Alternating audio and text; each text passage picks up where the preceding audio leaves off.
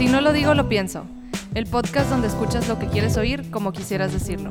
Nosotras somos Mariana Hernández Y Michelle Silva, que junto a nuestros padres conversamos temas de todo tipo. cada quien desde su punto de vista. Yo soy Enrique Silva. Y yo soy Paco Hernández. Este espacio nace para podernos expresar libremente. Identificarnos cada uno con su generación. Los millennials de todo opinamos. Y los baby boomers nos actualizamos. Comencemos. Hola a todos, una edición más de Si no lo digo, lo pienso. Yo soy Mariana, acompañado de... Yo soy Paco. Yo, ¿Y tú quién eres, maestra? Michelle. Ah, ok, Michelle. ¿Y quién nos falta? Hola, Ah, Hola. ¿cómo están? ¡Qué emoción! hola. Qué, qué gusto verlos Aquí otra estoy. vez. Bienvenidos todos. Bienvenidos Gracias. todos. En este capítulo vamos a hablar sobre leyendas de terror mexicanas.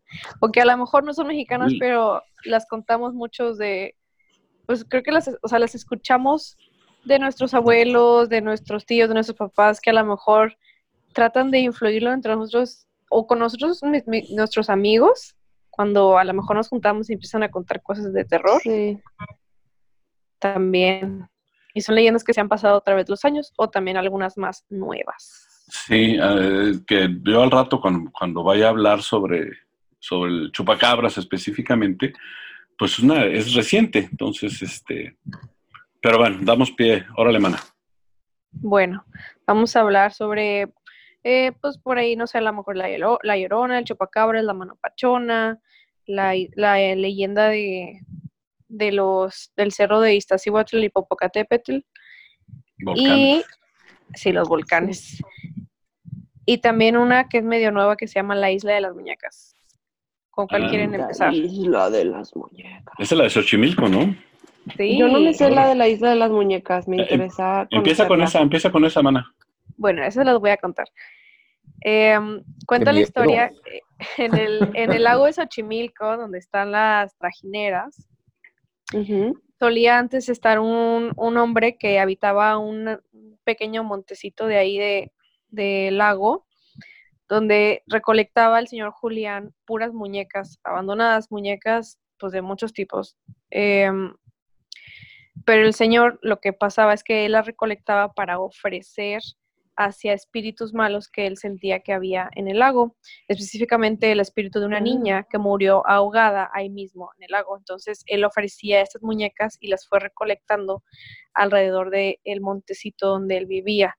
Después el señor falleció porque también cuenta la leyenda que él escuchaba la voz de la niña que fue quien lo ahogó ahora a él. Y sí, de hecho, de hecho el lago de Xochimilco pues tiene esta parte de donde está ubicadas todas las muñecas, que se dice que algunas están poseídas, otras no. Este, y sí, de hecho, si tú vas y le pides a algún trajinero, es que llévame a la isla de las muñecas, muchos te dicen que no. Uy, O sea, tienes que buscar así como que específicas personas que te lleven a la, a la isla, este, les tienes que pagar obviamente algo extra y creo no te puedes bajar. pero no. que, o sea, ya ahí vivía, ahí Sí. vivía el señor y entonces la, la niña ahogada lo ahogó. Sí. Pues la leyenda, sí. el señor- el- eso cuenta la leyenda. Y el señor recolectaba las muñecas que llegaban a la orilla del lago porque eran basura. Y, ah, ok, sí, esa era mi pregunta, de que cómo llegaban las muñecas a la, las recolectaba y las colgaba en la isla. Entonces tú Uy, vas, tú vas pasando señor. por ahí en el lago, en la trajinera, y vas viendo todo así por todos lados, eh, como si fueran un tendedero lleno de muñecas. O en los árboles y así. Está muy interesante. Sí, yo la, la escuché de esa hace relativamente poco y me llama mucho la atención. Y es algo que hoy día, 2020, este, puedes ir ahí Sí. y, y no, no dejan que te bajes. O sea, no, no, no, no, no quieren que se bajen, pero sí he visto imágenes, fotografías de eso y videos. Qué Y no todos los miedo. trajineros llevan. No. No. Solo le, los que están muertos vuelta. te llevan. Solo- Yo soy súper miedosa, no, hombre, yo bye. Si A te toca un trajinero poder- que esté muerto, sí te lleva. Pues, es Mira, que muchos padre. dicen que sí se siente la vibra como mala, de- Ay, del lago, entonces no te llevan para esa parte, dicen, no, para allá no voy, porque me han pasado cosas, he escuchado voces, he visto a la niña o cosas así que sí han a lo mejor interactuado ahí por esa parte. Mira, ellos la verdad son sensatos y creo que no se morirían en una película de miedo. Sí, huyen del peligro. Es como la bruja de Blair. La bruja de Blair. Sí. La bruja de Blair. Bueno, ¿qué sigue? A ver, ¿qué otra leyenda? Cuenta otra leyenda, cuenta tu, tu leyenda, Mitch. ¿Yo? Sí. Bueno, yo la que encontré pues no da miedo, o bueno, tal vez. Da risa. de Si, tu- si tus miedos son más existencialistas. Este, pero yo la que busqué fue la de la, la de los volcanes del Popocatépetl, Popocatépetl e Iztaccíhuatl. Sí. Y bueno, ellos se supone, dice la leyenda, eran em, del, eh, ellos eran tlaxcaltecos. Este, ella era la princesa y él era un guerrero. Este, y pues estaban, los tlaxcaltecos estaban en guerra constante con los aztecas. Eran sus enemigos más odiados, se supone. Y pues nada, la princesa y el guerrero se enamoraron. Este, y el, el guerrero Popocatépetl le pide la mano a su papá, el, pues no sé si rey es la palabra correcta, pero pues al jefe o al Sí. líder, el papá de la princesa. Em, y este le dice que sí, pero solo se la da si regresa victorioso de una batalla contra los aztecas, porque pues estaban en guerra, ¿no? Entonces los dos, muy enamorados, muy ilusionados, se va él a, a la guerra eh, y gana. Entonces, pues él va con mucha ilusión de regreso al pueblo, em, pero junto, justo antes de que llegue, em, le, un, o sea, la leyenda va que fue un rival celoso, todavía como que no se clarifica mucho de dónde salió o qué, pero estaba celoso de Popocatépetl y va y le dice a la princesa que se murió en batalla. Entonces, Mm. em, ella piensa que está muerto y la leyenda cuenta que se va a sentar al, a- al monte donde está ahorita Iztaccíhuatl, se acuesta a llorar y muere ahí de tristeza. Entonces que de ahí sale el volcán. Y luego llega Popocatépetl al pueblo, muy, mu- muy ilusionado para, para casarse con su princesa, y le dice que pensaban que estaba muerto y pues que se fue a morir de la tristeza. Entonces él pues decide ir al, al lugar donde, donde murió em, y dice que ordenó ahí hacer una tumba en su honor y que él se queda como velando su sueño para siempre, se queda ahí también y por eso sale el Popocatépetl que está pues justo al lado, o sea, no o sea, depende cómo lo veas, Frente. pero pues está enfrente como Ujú. viendo siempre al Iztaccíhuatl y la leyenda cuenta que ese, ese volcán está activo todavía porque de vez en cuando em, se de vez en cuando Popocatépetl recuerda a su amada y su corazón incendia la llama eterna del amor. Entonces De que hecho, ah, ¿sabían ustedes que Iz- Iztaccíhuatl quiere decir mujer dormida? La mujer dormida. Sí, la mujer Sí. dormida. entonces pues básicamente es eso, ¿no? En- eh, por eso ese volcán sigue activo porque pues él sí, sí recuerda todavía a su amada mientras que ella pues no, porque pensó que estaba muerto. Fíjate que, digo, eh, o- si, si- dependiendo de donde los veas y donde vuelas, están alineados el Popo, el Ixtla y el Pico de Orizaba. El pico O sea, desde el aire los ves a los tres. ¿sí? Y- Mm. Y, hay, una, hay una ruta militar, de aviación militar, este, que es la única que es permitida eh, para la milicia. Llegan los aviones entre los dos cerros. A, a la derecha el, el. Popocatépetl y el, y el a la izquierda, y al fondo ves el, el, el, este, el, eh, Pico de Orizaba. O sea, este, y eso, bueno, lo, lo, me tocó vivirlo en un avión militar, este, y vimos como el capitán mismo nos dijo, esta ruta es militar, por eso ningún avión, este, particular, ningún avión privado o, bueno, de compañía aérea llega por aquí. Y, este, y es curioso, ves los dos volcanes y en México existe una, es, es- es una leyenda muy romántica. El- el- Sí, es muy romántica y es muy triste. Tiene como tintes a Romeo y Julieta. Sí, un Sí, poco. O de que del cuál fue antes y cuál Ahora- después. Ahora les voy a contar una aterrorizante leyenda. Ay, Sí, La de la mano pelu- pachona o peluda. Esa no mano me la- Eh, pero siempre la he escuchado. O sea, el nombre, pero no sé en qué consta. Es, ¿Puedo eh, decir que, que pienso que es? sí, Sí, sí. Yo siempre pensaba que la mano pachona era una mano súper peluda que te agarraba los pies cuando dormías y se salían de tu cama. Pues sí te agarra, pero no, no nada más para despertarte. No, no para despertarte, para robarte y ser un monstruo malvado. Eh, Bueno, eh, No. de- la leyenda dice que eh, había un, el dueño de un monte de piedad o una casa de empeño allá en el siglo XX, a principios del siglo XX, y, la, la casa de empeño, eh, la- eh, su dueño era un tipo muy avaro y era muy abusivo, no tenía escrúpulos, en muchas ocasiones se aprovechaba de la gente pobre los trataba mal y cada vez que podía eh, les quitaba por lo poco que le llevaban a empeñar, les hacía trampa y, pues era un tipo de muy mala, de muy mala conducta y, y de muy malos sentimientos. Actuaba mal, eh, con, con maldad.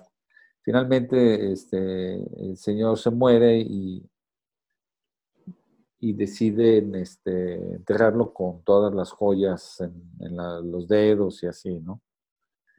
Este, pero era tanto el odio que, que tenía la población por él, que, que haz de cuenta que le aventaron una especie de maldición de que ojalá se le secara la mano, ¿Qué significa Este, eso?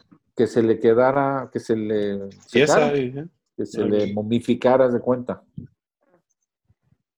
Entonces, este, fue tanto el fervor con que la gente pidió esto, que cuando murió, este, pues la mano pues, se secó.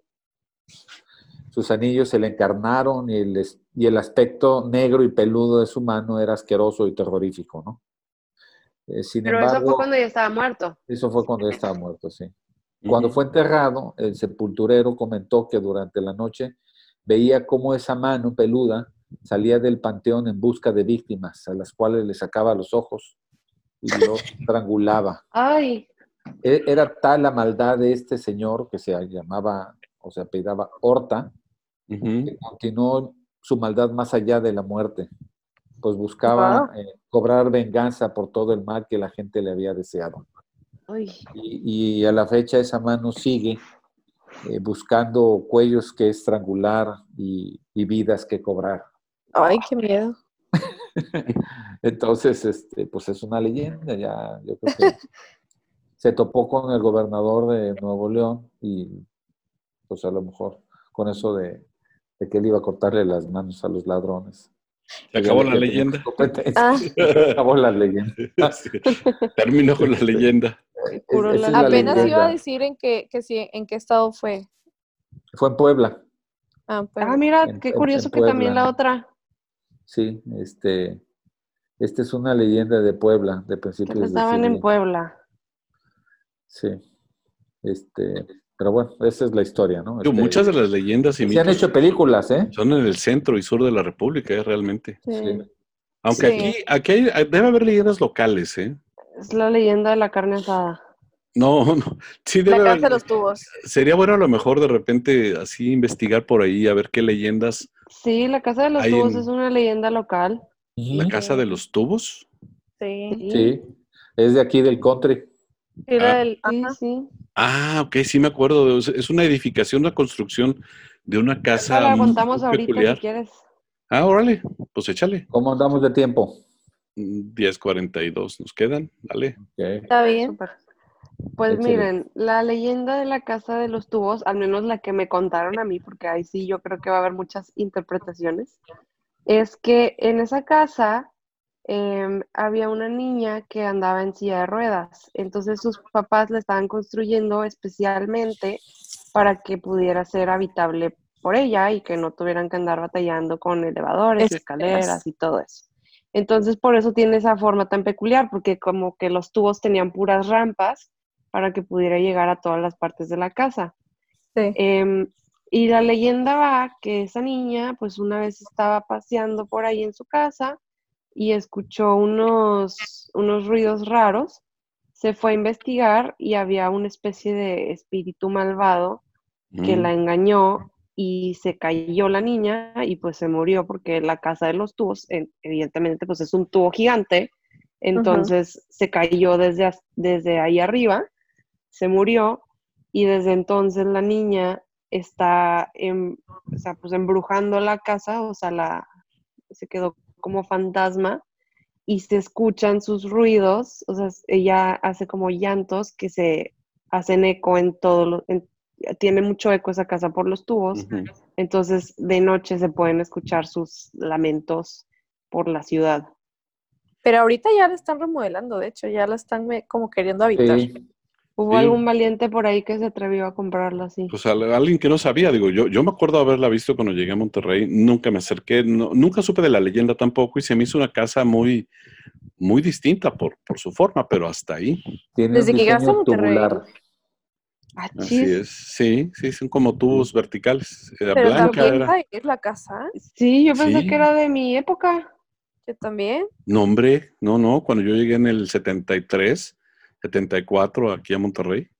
este, Wow. Sí, me- acuerdo que, digo, ir al country era ir al extremo de la ciudad.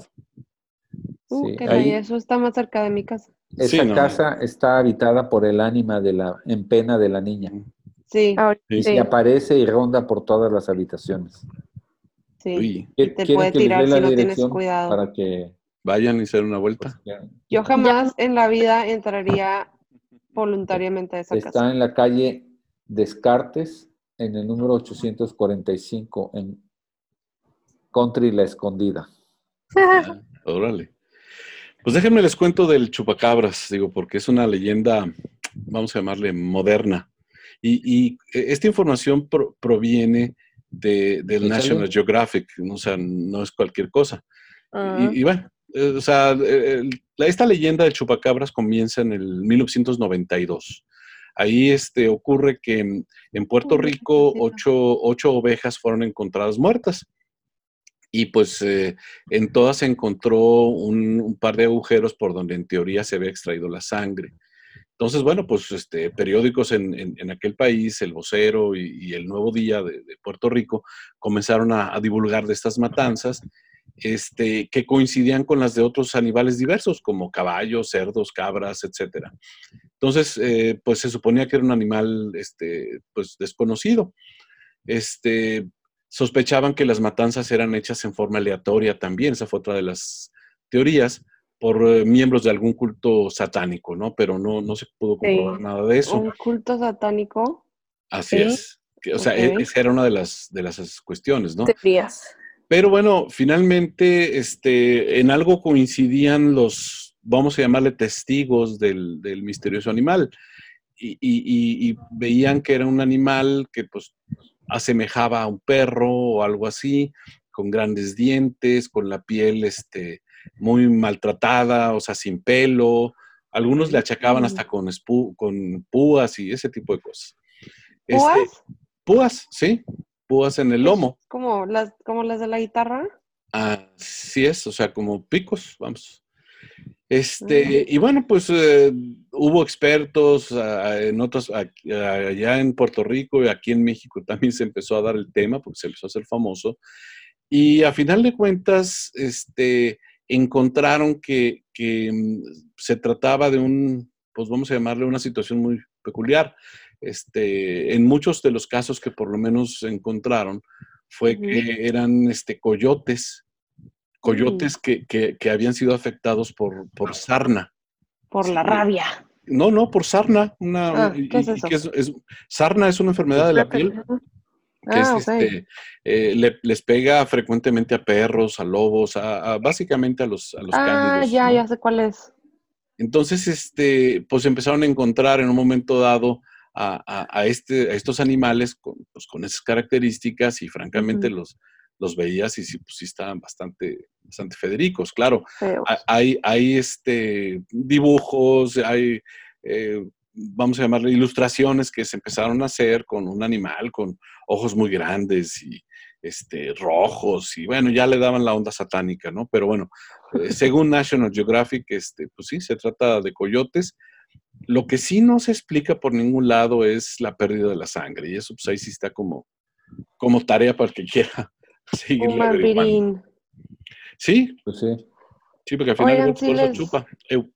Si les interesa, em, si les interesa todo eso de las leyendas y así, eh, hay una, hay un podcast que se llama Lore, está en inglés, y son, pues varía mucho dependiendo de la leyenda, pero casi siempre duran como entre 10 a 20 minutos, o sea, casi todos son de entre 12 y 15, y son puras leyendas de todo el mundo, em, de, pues de muchos monstruos y cosas así curiosas, de brujas, de vampiros, de donde salen muchas leyendas, misterios sin resolver.